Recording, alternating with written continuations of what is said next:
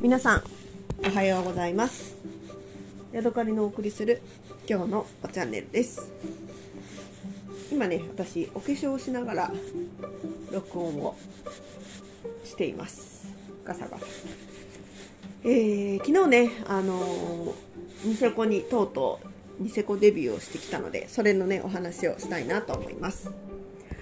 え結局ね家をね7時半ぐらいに出て2時間半ほどかけてねあの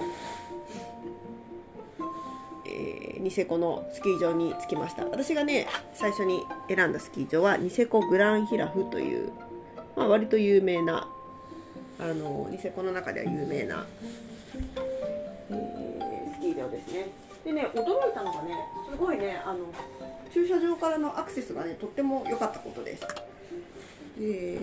ー、ニセコあのヒラフゴンドラっていうゴンドラのね駅があの一番下にある乗り場が一番下にあるんですけれどもそこの乗り場までね本当に歩いてなんだろう5分も全然かからないぐらいのねあのすごく近くに止めることができました。これは、えー、平日だからなのかそれともね結構人がはいたんですよ。お客さんはいたんですよね。ただその外国人の人が多いので外国人の人は車に乗ってこないじゃないですか。あの宿宿まで多分バスとかで来てそこからまた歩きだったりシャトルバスみたいなので、えー、スキー場まで来るからなのか。車がねそこまで多くなくてあのさっとね止めることができました。まあただねでも結構最後の1台ぐらい最後の1台とは言わないけどあの奥の方まで見てないんですが入り口の辺で空いてたのは私が止めたところだけだってまだ人が出たばっかっていう感じだったのでラッキーなだけだったのかもしれないんですけどね。で驚いたのがねあのー周りに止まってる車がね結構ねすごい雪まみれになってて何日も止めてそのまま止めっぱなしみたいなねそういう感じの車が見受けられてあのー、どういうことなんやろ？みたいな。そこら辺に止まってるのか何でこんな何日もね動かしてないように見える車があるのかなっていうのにねなんか私はすごい不思議さを感じてしまいました。で私がね止めた場所も結構なんかこう何日も止めた人が今出たばっかりみたいな感じのあの雪の積もり具合に見えてそこに自分がねまっすぐ入ってしまうとそのまま出ら後でね出ようと思った時に埋まってるんじゃないかと思って心配だったので車でねで何度もあのバックバックしたり前に進んだりバックしたり前に進んだりでちょっとあの地ならしをしてからねやっと本駐車っていう感じにして、えー、止めました。で、えー、準備をして着替えて、えーゴンドラの方にね向かいました。で今回私が使ったあの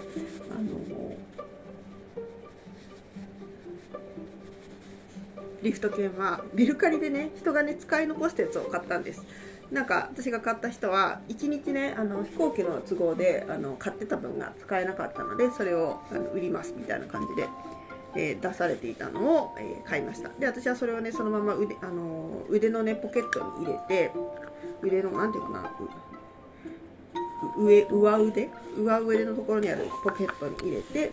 でセンサーに通したらねそのままピッピッピッといってすぐあの反応して、えー、ゴンドラのねあのゲートが開いたのでそこからねあの乗ることができました。で最初に乗ったのがねゴンドラです。えーと、なんかロープウェイみたいなねああいうみんなで乗り込んで外にもうあのスキー靴とかもあスキーじゃないスキー板とかボードとかはみんなあの外してしまってでそれをゴンドラのね外に入れてで結構速いスピードでねぐーんと頂上まで上がっていくっていうそんなような感じのねあの乗り物にまず乗りました。えー、やっぱりね、本当にね、あのね、外国の人が多くて、あ、本当なんだと思ってね、あのあ知ってはいましたけれどもへえと思ってこんな風になってるんだと思ってね驚きましたね。英語の人も多かったし中国人の人もいたし中国語を話す人もいたしっていうねそんな感じでしたね。でね、えー、気がついたのは私がね持ってる板とかとはね全然違う板でね皆さん滑ってるんですよね。えスノーボードの板も見たことがないようなねくびれが入ってる板もあったしあと普通の多分あれレンタルだと思うんですけどたくさんの人が使っている板は、板の幅が太くてそしてねあの長いファットスキーとまではいかないのかもしれないんですけれどもあのかなりねあのワワイドな板を使ってる人が多かったです。やっぱりねあの雪はふわふわキュッキュッっていう感じでね本当にガサガサって雪があのこうガサガサガサってなる雪がないんですよね。ふわふわふわふわしたキュッキュキュッキュした雪なのでそこを滑るにはああいうあのなんていうのかな幅広で長い板がいいのかもしれないなっていうことを思いましたね。私もねちょっと使ってみたいなと思いました。一式レンタするするとね6000円かかるみたいなんですよね。別にあの6000円でもいいからちょっと使ってみたいなっていう感じがしましたね。ただね昨日はねあんまりね雪が降らなかったんですよね。あの細かい雪はさずっとねサカサカサカサカ降ってるんですけれども、えー、なんていうのかな。あのパウダーとして滑れるっていうような感じのね雪ではありませんでした。なので、えー、天気もね割とあのあまりいまいちで、えー、羊蹄山を見ながら滑るとかでそういうわけにはいかなかったんですね、えー、なのでねそのパウダー非圧雪自体みたいなのはあるんですけれどもパウダーで滑ることができなかったので、またぜひあのパウダーが降り積もってるような日にね行ってみたいなっていうことも思いました、えー、一つね残念だったのがね新しく購入した、えー、ヘルメットですね。ヘルメット自体のねかぶり心地とか軽さとかはねすっごく良かったんですけれどもマスクがねあのマスクなんていうのかな。マスク？顔に当てる。なんマスク？ゴーグルか。ゴーグルがねあの顔に密着してないタイプなんですね。少しあの隙間が顔とそのゴーグルの間に隙間ができるんですよ。っていうのもあのバイクのサンバイザーみたいにね上から下ろしてくるタイプなんですね。だからだんだんね隙間からね雪が入っちゃってそれがね凍るんですよね。あのゴーグルの内側で。で最初ねなんかね見えにくいなって思ってねあの思ってたんですけどだんだんねあこれゴーグルの中にあの雪が入ってねそれが凍ってるんだっていうことが分かりまして。でねすごくね見えづらくてねあの苦労しました。最後の方はねちょっとねゴーグルを上げて目をね少し出して、えー、それはそれですごい寒いんですけどねそんな感じであの見えやすさの方優先でね滑ったりもしていましたね。ちょっとねあれはね暖かい日とか晴れてる日だったらあの全然ありなんですけど寒くて雪が降ってる時で、えしかもねあの室温があの気温が低いとそこで凍っちゃうので、えー、使い勝手がねあの悪くなるんだなっていうことが分かりました。やっぱりね普通のゴーグルがね欲しくなってしまいましたね。でもまあ最悪同じような目にあった時はサングラスをねかけていれば多少なりともねあのなんていうのかな顔に当たる雪をあの減らすことができるので、ね、いいかなと思いました。あとに必要だなって思ったのが、あの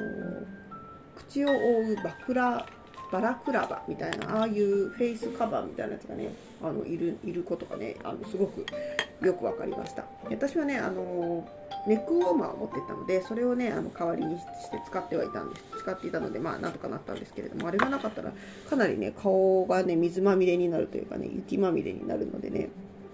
あこれはこのフェイスカバーいるな。バクラバーがバクラバーがいるなっていうのをね感じましたね。大体の人はねつけてましたねそのフェイスカバー的なものをね、うん、ねえーと、雪質自体はねやっぱりねすごく良かったです。キュキュッと締まった雪でねあのー、常にガサガサになった雪はなくてあの楽しむことができました。ただねあんまりねあのーコースのね設定がいいとは思えなかったんですよね。例えばあの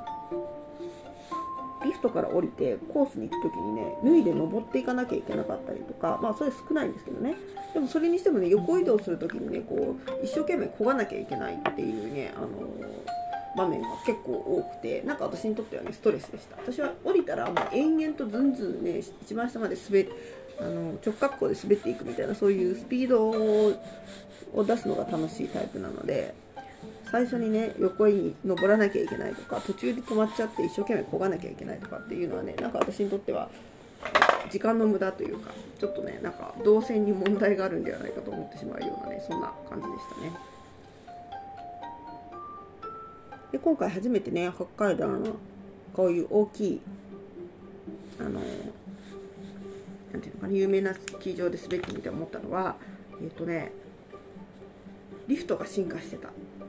初めてねあのフードカバーカバー付きのねあのフード付きのゴンドラにあゴンドラというかリフトに私乗ったと思うんですよね。それまで、えー、